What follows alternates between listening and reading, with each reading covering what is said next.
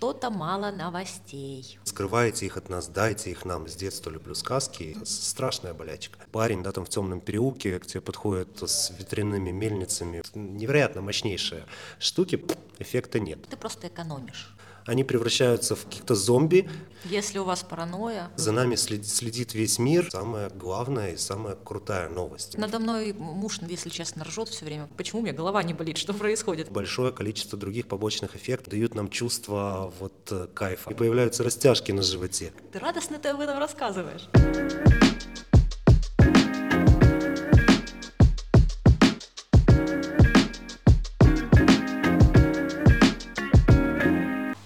Всем привет! Привет!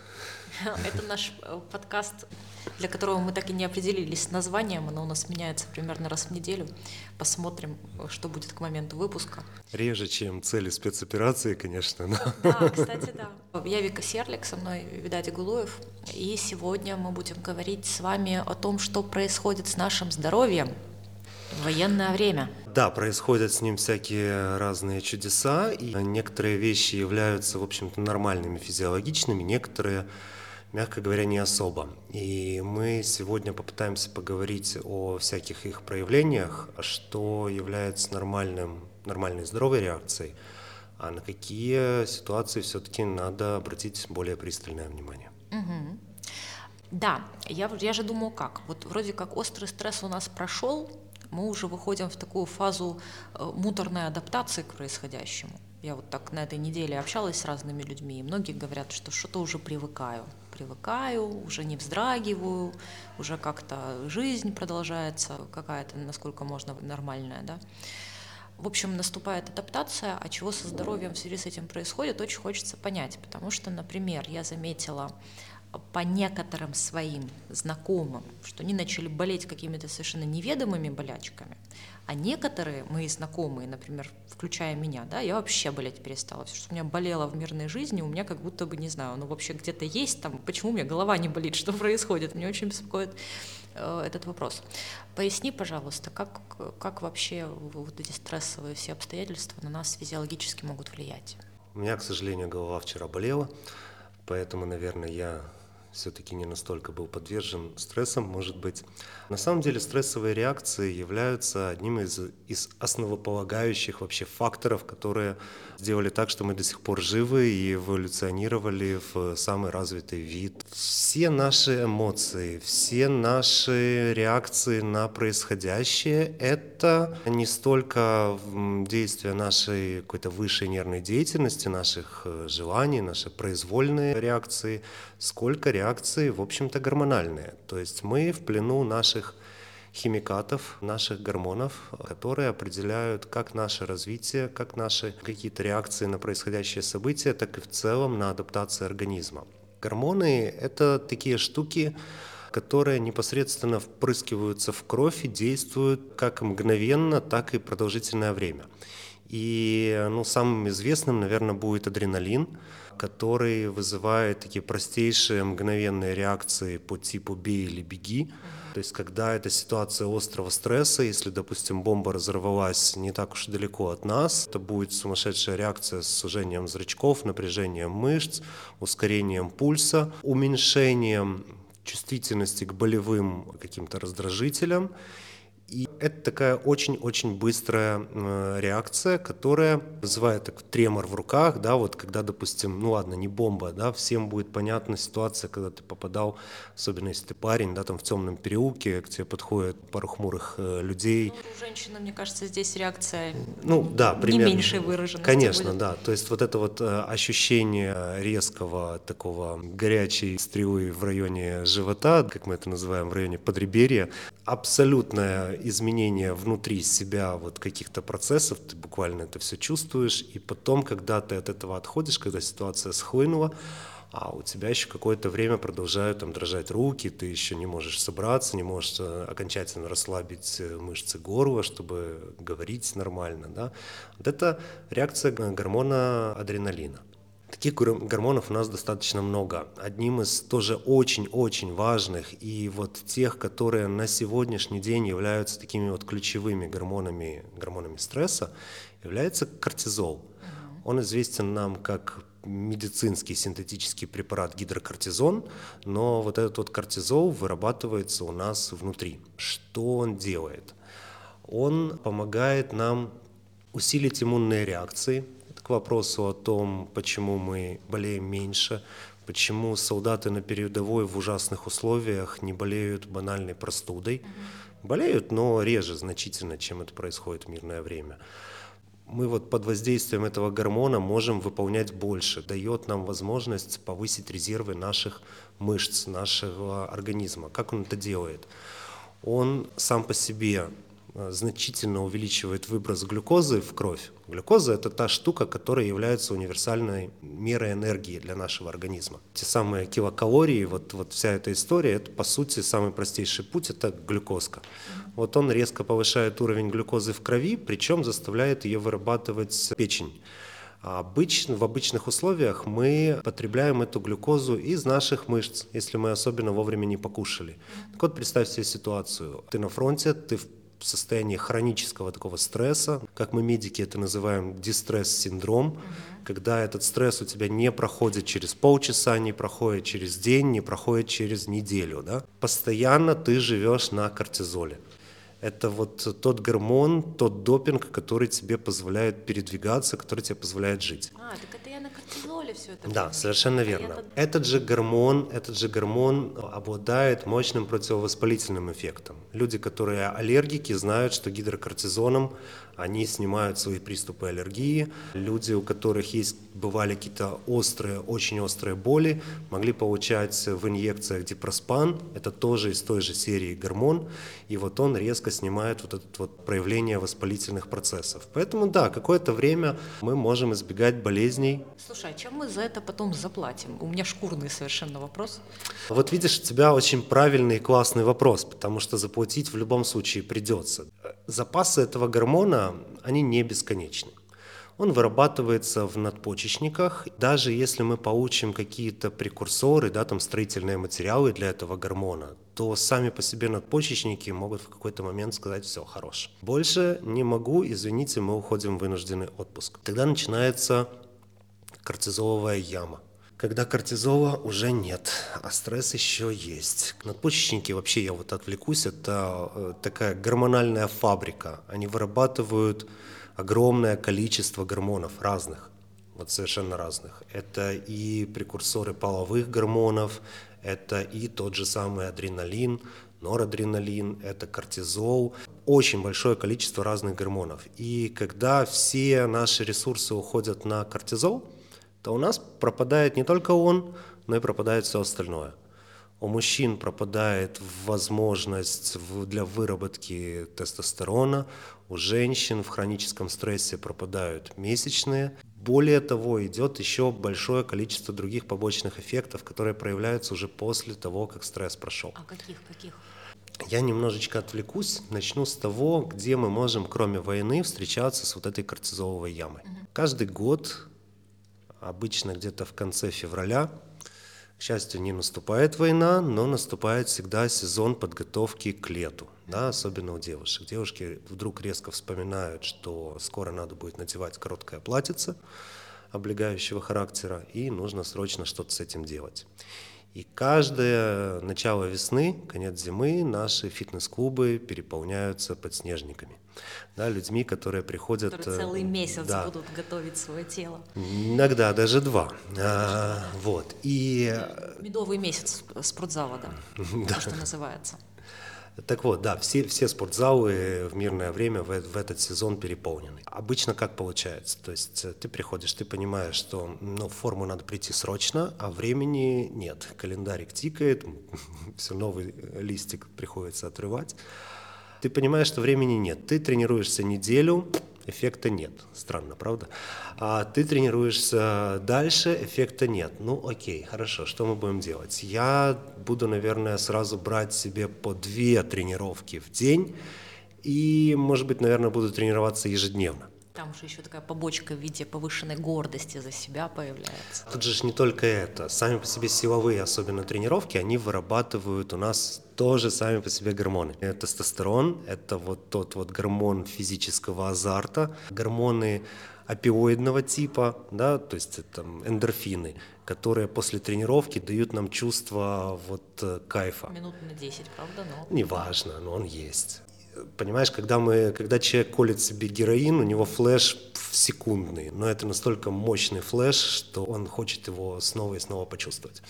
Так вот, они начинают заниматься ежедневно, там, по часа 2-3 в день.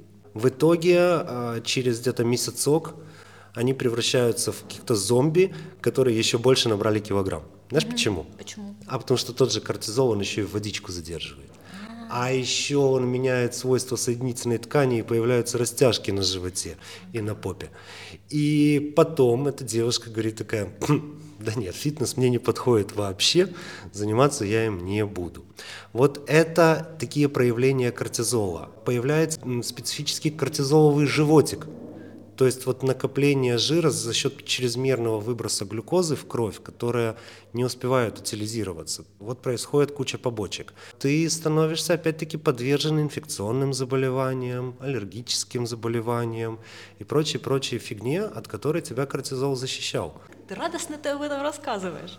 Радостно рассказываю, потому что я, к счастью, поддерживаю свой кортизол на нормальном уровне, пытаюсь... Э, Какими методами? Давай сразу рекомендации. Ну, знаешь, у меня Мне-то секретная... уже поздно, но может те люди, которые нас слушают, еще могут, еще это не, не необратимо.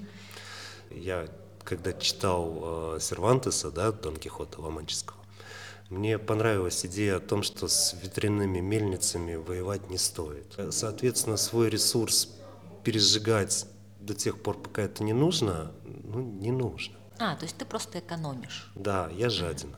Я, я экономлю свой организм, просто, может быть, потому что я понимаю, к чему это может привести. Угу. Я понимаю, что можно надрываться как физически, так и гормонально, так и психологически, психически. Угу. Я все-таки дорожу этими вещами, потому что понимаю, насколько тяжело потом это все восстанавливать. Конечно же, ты от этого, ты этого не избежишь, если ты в окопах или бежишь в атаку или обороняешься под бомбами. Знаешь, если мы говорим про тех, у кого есть возможность послушать наш подкаст, у кого есть возможность э, подключиться к интернету, у кого есть возможность пообщаться с нами, позвонить там на нашу горячую линию, это как раз те люди, которые в большей степени не воюют, а смотрят кино про войну, mm-hmm. на котором не стоит так же эмоционировать, как это происходит там.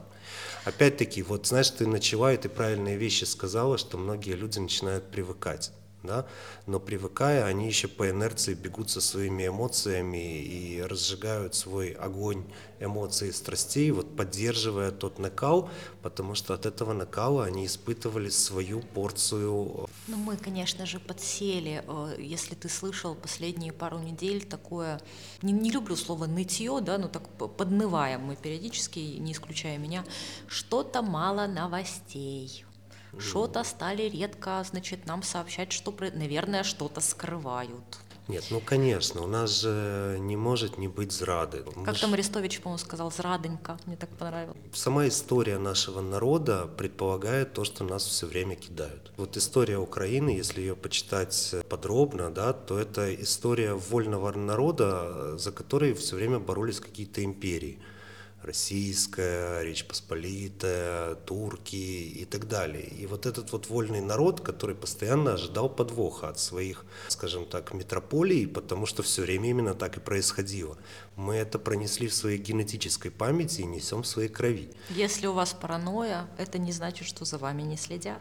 Сейчас за нами следит весь мир и поражается стойкости наших бойцов и стойкости нашего народа. И это, как для меня, самая главная и самая крутая новость. То, что мало новостей, новостной вакуум, ну, конечно, это всегда приводит к ломке. Вот, э, знаешь, вот вспомни в мирной жизни, если вдруг пропадает у тебя интернет или там телефон садится не вовремя, и ты его не можешь подзарядить. Надо мной муж, если честно, ржет все время, потому что у меня телефон меньше 50% зарядки, все, меня уже тревожка начинает подштыривать, и я срочно бегу куда-нибудь зарядку искать. Вот-вот, и это же вот как раз история об этом, да, что новостей мало, дайте нам каких-то новостей, может хотя бы плохих, не скрывайте их от нас, дайте их нам, да, это вот Мы именно вопрос... Правду. Да, это же вопрос не того, что тебе нужно сдать правду. Знать правду из новостей, ну, достаточно условная история, да, мы же это прекрасно понимаем. Тебе просто нужно постоянно подпитываться, быть в курсе, пытаться держать это под контролем. Ты, наверное, это лучше объяснишь как психолог, да, я тут э, просто как бы из своего опыта, да. Ой, не знаю, знаешь, у меня сейчас такое настроение, вот э, ты, ты же сегодня, значит, рассказываешь всякие интересные штуки, а я так сижу, уши навострила, и хочется, значит, спрашивать, знаешь, а это что значит, а это что значит. А давай.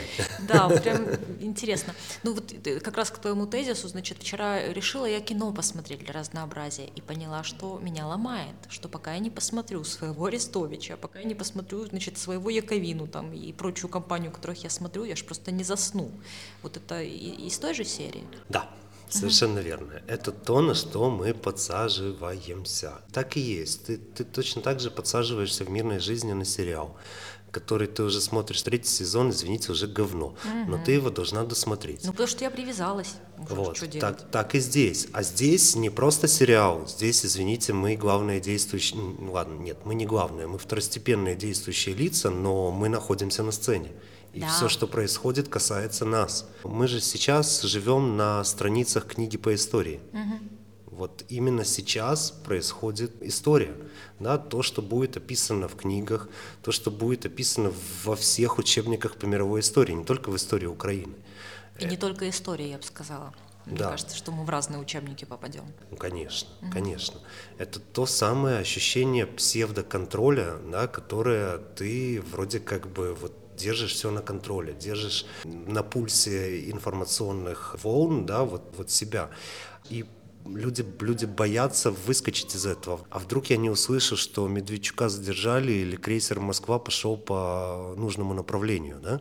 Не пропустим. С нынешней, с нынешней информатизацией, ну никак не пропустим, да? Не, да, никогда, даже если сильно постараемся.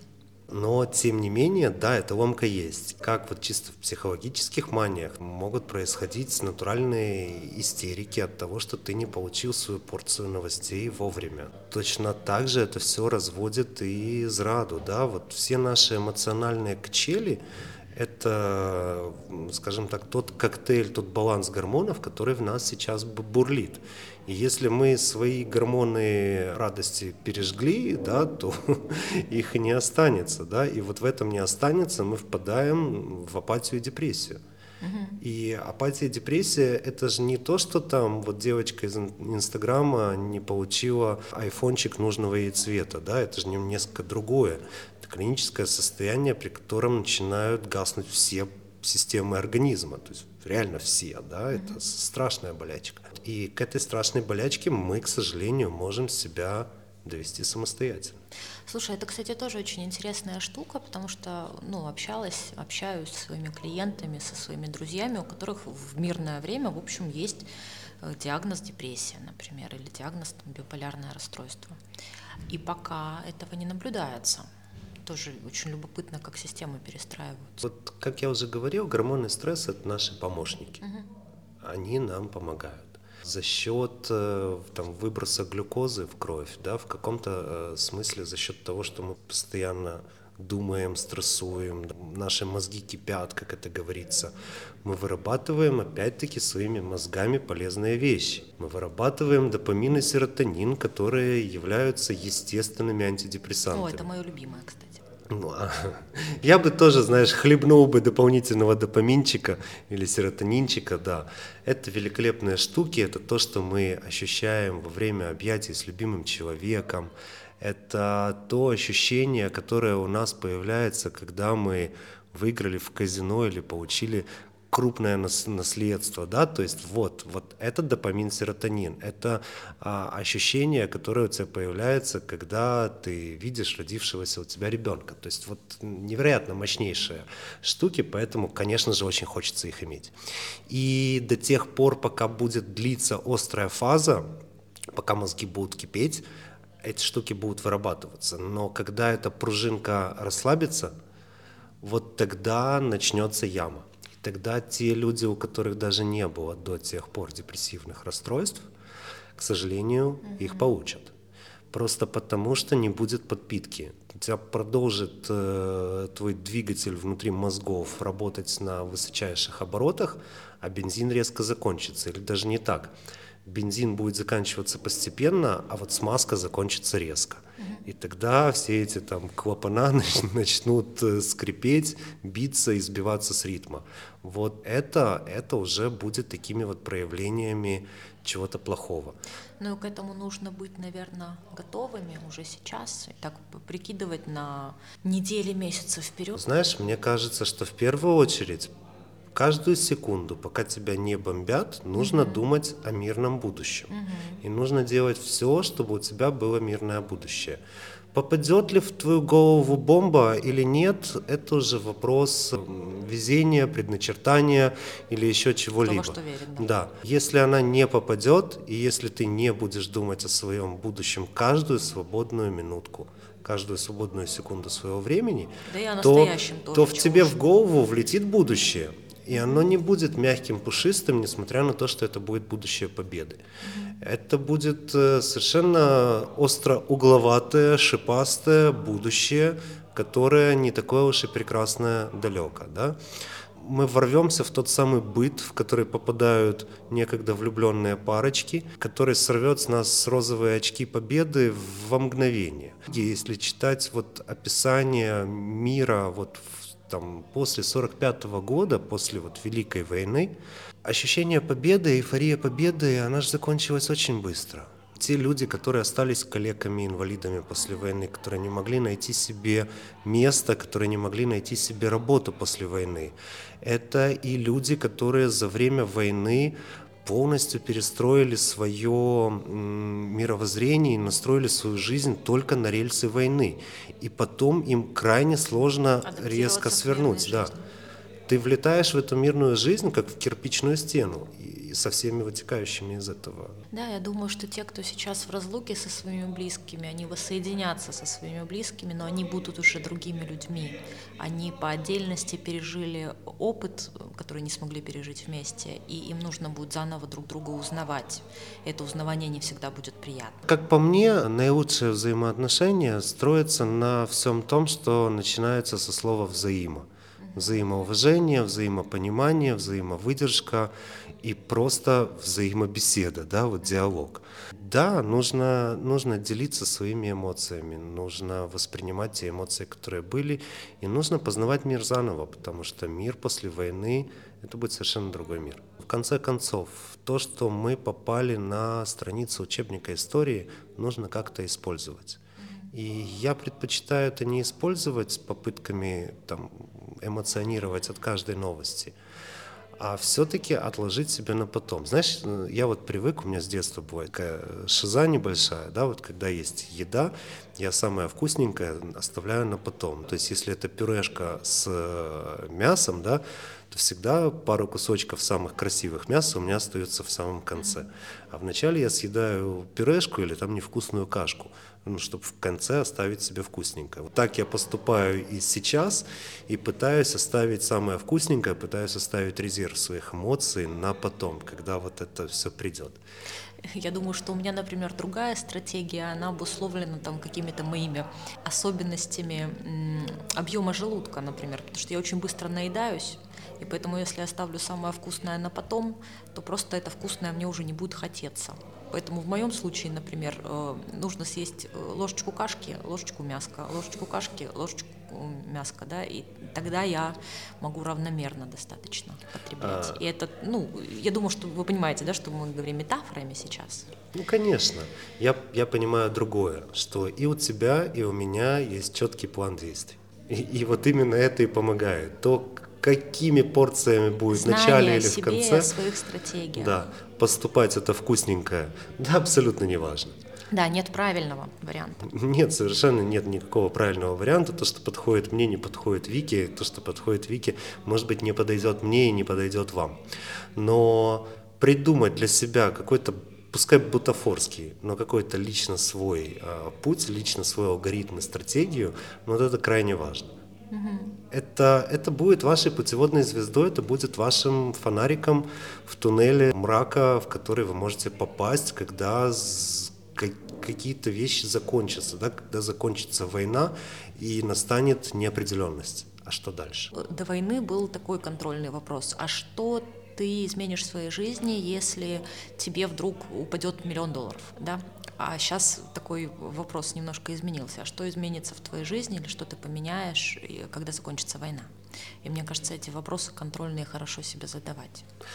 Да, хорошо себе задавать периодически, смотреть, как ты на них отвечаешь, смотреть, меняются ли действительно твои ответы. Угу. Мне, знаешь, еще немножечко было легче. Я, я с детства люблю сказки, я с детства люблю фэнтези, там, да? Я человек, который читал и Толкина, и Перумова, и всех остальных. Знаешь, я всегда воспринимаю какие-то невзгоды в своей жизни как э, подготовку к тому, что дальше будет хорошо.